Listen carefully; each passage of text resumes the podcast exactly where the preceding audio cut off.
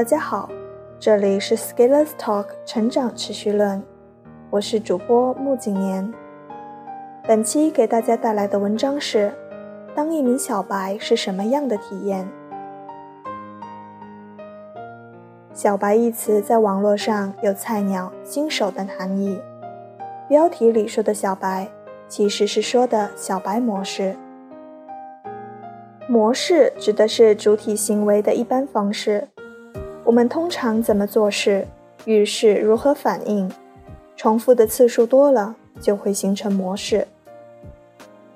小白模式是我在 Scalers Talk 成长会中经常提到的概念，指的是一种行为和心理状态。在这个状态下，我们的行为和小白很相像。在小白模式下，我们往往不够理性，目光局部，只看眼前，看不到长远。情绪一波动，喜怒无常，角度单一，容易归因自尊，易感到冒犯。遇到新问题，没有安全感，需要及时反馈，不会动手尝试，两眼一发黑就说我不会。小白通常处于低信息势能点，视线遮蔽。而且也不会攀登到高处，如图一中的 A 点，视野小，信息少，处于信息势能低点，需要克服阻力做功，才能上升到高点 B 点，掌握更多的信息，获得更好的视野。想想你登山的时候是不是这样的体验？会当凌绝顶，一览众山小。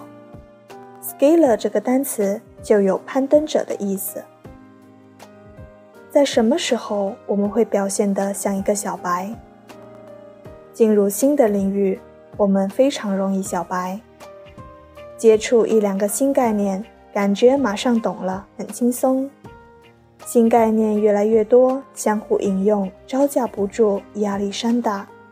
没有确定的感觉，好像什么都不是自己想象的样子，一做就错。一考就差，金塞塞，感到特别脆弱，怀疑自己是不是没有能力，希望得到反馈，想要有进步却力不从心。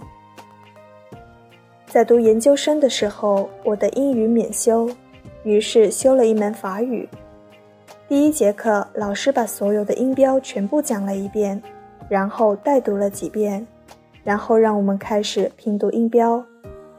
这种感觉就非常煎熬，特别难受，没有安全感，心情烦躁，觉得自己好差劲。为什么其他人都学会了，自己却不会？于是情绪的反应要大于理智的反应，而这样其实不解决问题。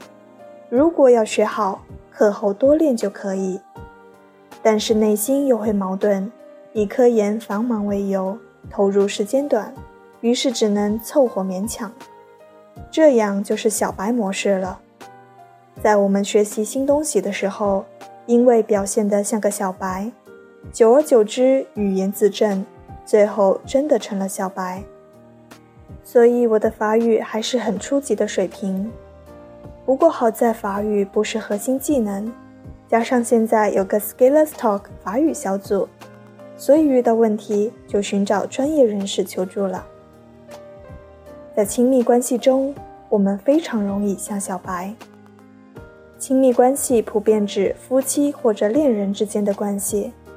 我认为可以把与父母、孩子的关系纳入，因为在时间上这是连续的。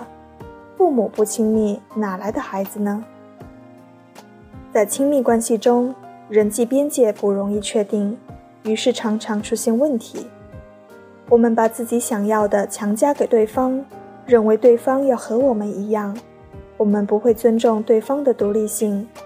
还有更关键的一点，我们会默认现在已经有的是理所应当的。这些归结下来，往往容易变得情绪化，而一旦进入情绪化，离小白就不远了。看一看网络上的情感大号问答中的各种故事，看一看水木板块上的家庭琐事。我们把自己内心最小白的一部分释放了出来，释放到最亲密的人身上。也许只是因为我们这样做安全，确信对方不会离开。而这样一来，亲密本身是要做成双赢，却沦落成了双输。本来是无限美好，小白模式把亲密关系做成了一地鸡毛，代价就是自己的幸福由自己埋葬。我们每个人身上都会有小白模式，因为我们生而为人。我们具备人的一切属性，这些属性有的来自千万年来的自然演化深入基因，有的来自社会文化的传承变迁植入骨髓。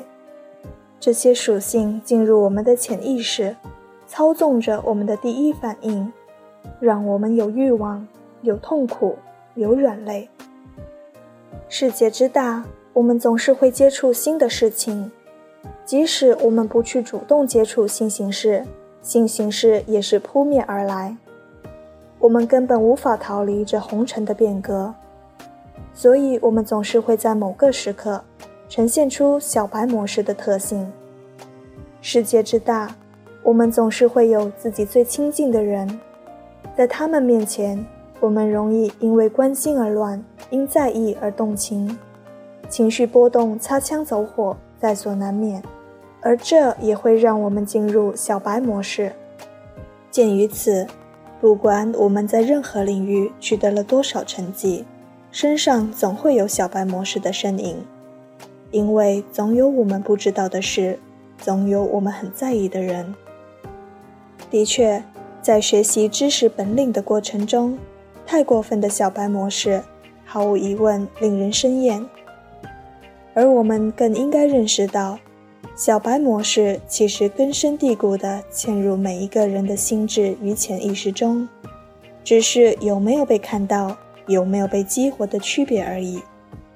倘若你要问当一名小白是什么样的体验，我要说，那就是每时每刻、每天每月，你在感受着内心的一股暗流涌动，迸发的原始反应需要用力量战斗驯服。需要付出努力，让自己往高处攀登，获取更全面的认知，驶向更高的信息势能点，驾驭好自己的情绪。这其实是关于生活的点滴。我们是生活的小白，在大自然面前，我们身上的小白模式始终开机，经常待命，偶尔激活。而这其实也说明了持续行动、持续学习的重要性，因为在小白模式之外，还有一个新领地叫专家模式。至于专家模式是什么样子的，我们下篇分解。好了，以上就是这篇文章的全部内容了，感谢你的收听，我们下期再见。